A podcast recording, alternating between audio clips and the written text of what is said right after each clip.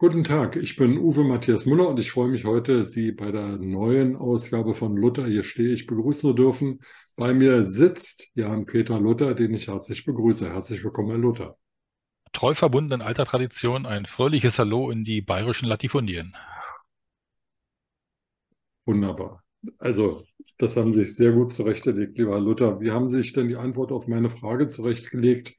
Wer am besten das Sommerloch füllt. Es gibt ja diese Sommerinterviews. Wer hat Sie denn am meisten beeindruckt bisher? Naja, allein das Wort Loch, ob es zu füllen ist, ist ja schon was ziemlich Negatives. Das letzte Mal an kaputte Straßen denken, was ja mit Deutschland vergleichbar durchaus so ist. Wenn man also quasi die Straße Deutschland betrachtet, sind da nicht nur ein, sondern mehrere Löcher, die durch ein bisschen Asphalt noch zusammengehalten werden. Und wenn wir um das Sommerloch herumkreisen, dann ist da genug politisches Potenzial, was man da reinwerfen könnte. Also ich habe sowohl äh, Ricarda Lang als auch äh, Herrn Söder bisher genossen. Das sind so bipolare Gegensätze im politischen Geschäft, wie ich gerade merke. Und äh, es ist interessant, was man zwischen den Worten so hören kann, zwischen diesen Worten der beiden Akteure.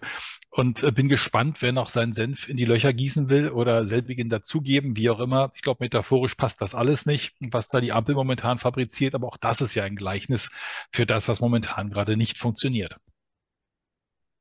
Natürlich kann ich Ihnen äh, den Hinweis darauf nicht äh, ersparen, dass trotz glänzender Konjunktur und sprudelndster Steuereinnahmen in 16 Jahren Regierung von Angela Merkel, Klammer auf, CDU, Klammer zu, die Schlaglöcher immer tiefer geworden sind. Ähm, das Interview mit Frau Lang habe ich mir offen gestanden, nein, doch, das habe ich gesehen. Da wurde sie ja angesprochen auf die Kooperation ihres Kreisverbandes Backnang Bündnis 90 Grüne Backnang mit der AfD, wovon Frau Lang meinte, nicht zu wissen, aber sie würde jetzt hart durchgreifen. Haben Sie dann was gehört davon, dass der Kreisvorsitzende des Kreisverbandes Backnang der Bündnis 90 Grünen inzwischen äh, aus der Partei rausgeworfen wurde? Hm, soweit ich weiß, hat sie ihr ganzes politisches Gewicht in die Waagschale geworfen und hat sich äh, des Problems angenommen und hat nachhaltig klargemacht, dass das Problem in dieser Form so nicht zu lösen sei und dass immer noch der, ähm, die Maßgabe der Bundesgrünen gilt, keine Kooperation in jeglicher Form, auch auf kommunaler Ebene, nur weil die AfD mal einen guten Vorschlag gemacht hat. Es ging um die Finanzierung einer, einer Kita, glaube ich. Also eigentlich ein, ein, theoretisch sinnvoller Vorschlag, wenn er von der richtigen Seite gekommen wäre sie sagte dann, weil man natürlich fragte, warum man denn keine sinnvollen Vorschläge unterstützen würde, na, die könne man selber besser machen. Gut, nicht ganz unrichtig, wenn zwei einen Antrag stellen und man stimmt mehrheitlich dem einen Antrag zu und der andere, der ähnlich ist, der wird dann nicht bearbeitet, okay. Aber warum Aber, haben die äh, Grünen den Antrag nicht gestellt? Hm, das hat sie nicht gucken lassen. Sie hat nur eine Methodik quasi vermittelt, wie man zukünftig vielleicht mit solchen Problemen umgehen mhm. könnte, um eben der Maßgabe des Bundes zu folgen. Aber sie hat ein sogenanntes Machtwort gesprochen und hat gesagt, was wir in Berlin beschlossen haben, das gilt auch für die Grünen in Backnang und da hat man sich wohl stillschweigend dran gehalten. Was hinter den Kulissen passiert ist, als Frau Lang dann das Telefon auflegte oder den Knopf drückte oder die Videoschalter abbrach, das ist nicht überliefert. Herr Luther, nicht mir. ich kann mir den Namen offen gestanden nicht merken. Äh, ich glaube, sie heißt Mohammed Ali, die Co-Vorsitzende der Bundestagsfraktion der Linken. Sie will nicht mehr der Linken dienen, weil die Linke nicht mehr links sei oder nicht mehr so links sei, wie sie wolle, dass sie links sei. Ähm, nun verlässt sie also auch irgendwie das Schiff, das sinkende Schiff, das leckgeschlagene Schiff, keine Ahnung. Herr Bartsch, Ihr Kollege aus Rostock, der sich übrigens maritim ja gut auskennt, weil er ja Rostocker ist, konnte die Frage, ob er denn noch kandidieren würde als äh, Fraktionschef der Bundestagsfraktion der Linken, nicht beantworten. Da sei ja noch viel Zeit, drei, vier Wochen. Da könne er noch überlegen. Frau Wagenknecht will ja die Partei irgendwie verlassen oder auch nicht. Man weiß es nicht so genau. Herr Ernst stänkert auch über die Vorsitzenden. Ähm, die hätten ja Frau Wagenknecht äh, vergrault. Fällt Ihnen eigentlich ein prominenter Grüner ein, außer Herrn Schürdewan und Frau Wissler, die noch vorbehaltslos zu den Grünen, äh, Quatsch, zu den Grünen, zu den Linken stehen? Wollte gerade sagen. Ja, ja. Wir haben grad, wir haben gerade Grün, Grünbashing betrieben. ähm, aber das, das politische Becken, wenn wir vom Barsch zum Barsch kommen, äh, auch Küstenbewohner wiederum können sich in trüben Gewässern durchaus orientieren. Ähm, ja, Muhammad Ali scheint gelingt worden zu sein in ihrer Partei, so zumindest gibt sie sich und ob trotz oder wegen schlagkräftiger Rechter, die sie eigentlich haben sollte, ähm, hat sie, äh, um den Wortwitz mal zu benutzen, dann doch das Handtuch geworfen. Ähm, ist tragisch, äh, weil natürlich sie eine Politik, sagt man jedenfalls, fortführt, die Sarah Wagenknecht begonnen hat und da offensichtlich diese Politik nicht mehrheitsfähig ist und Sarah Wagenknecht ja auch schon geschasst wurde und jetzt an eine eigene Parteigründung denkt, so sagt man, äh, hat jetzt tatsächlich äh, Frau Muhammad Ali, äh, Nomen est Omen, hm, dann gesagt, okay, dann stehe ich nicht mehr zur Verfügung. Also es ist so ein bisschen Götterdämmerung bei den Linken. Und natürlich darf Dietmar Bartsch jetzt nicht vorher schon einen Hut in den Ring werfen, der noch gar nicht eröffnet worden ist, um wieder bei der Boxersprache zu bleiben. Sonst äh, ist er K.O., bevor er den Ring betritt. Und das vor Beginn der ersten Runde. Also äh, da tut sich einiges. Die Frage ist, ob qualifiziertes Personal neben Herrn Schirdewan und Frau Wissler sich in den Fraktionsring wagen. Und am Ende bleibt da nicht mehr allzu viel. Also äh, der Abgesang auf die Linke äh, darf freundlich begonnen werden. Sagen Sie, ähm, aber das machen wir jetzt so mit einem Satz, ja? Ein Satz Frage, ein Satz Antwort. Ist wenn, ein Deal. Wenn Ende des Jahres oder Anfang nächsten Jahres das Bundesverfassungsgericht oder irgendein oberstes Gericht sagt, dass die Wahl in Berlin ungültig war, also die Bundestagswahl, und wiederholt werden müsste, ähm, dann würden ja die in Berlin gewählten Bundestagsabgeordneten sozusagen ihr Mandat verlieren oder hätten es ja nicht mehr rechtens. Dann hätte auch die Linke keinen Fraktionsstatus mehr, weil sie den ja nur hat, weil sie direkt gewählte Abgeordnete hat, die ja dann nicht mehr da wären. Ähm, haben Sie eine Ahnung, ob die dann ihre Diäten zurückbezahlen müssen?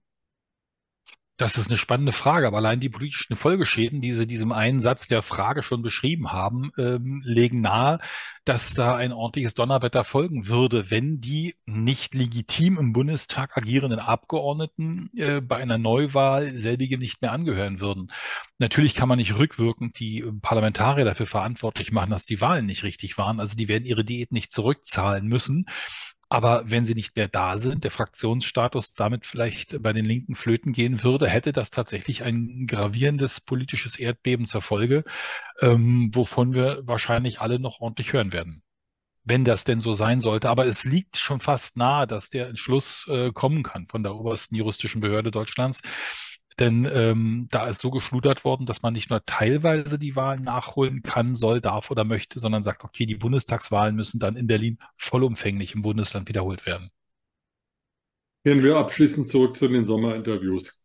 Herr Söder hatte mal wieder seinen großen Auftritt. Er war in der von ihm geliebten Hauptstadt, saß äh, gegenüber vom Paul-Löbe-Haus auf den Stufen mit Blick auf das alte Reichstagsgebäude wurde begleitet vom Klarinettenspiel eines Jazzmusikers und durfte dort 30 Minuten an Teils von der ARD Rede und Antwort stehen. Mhm. Haben Sie es genossen?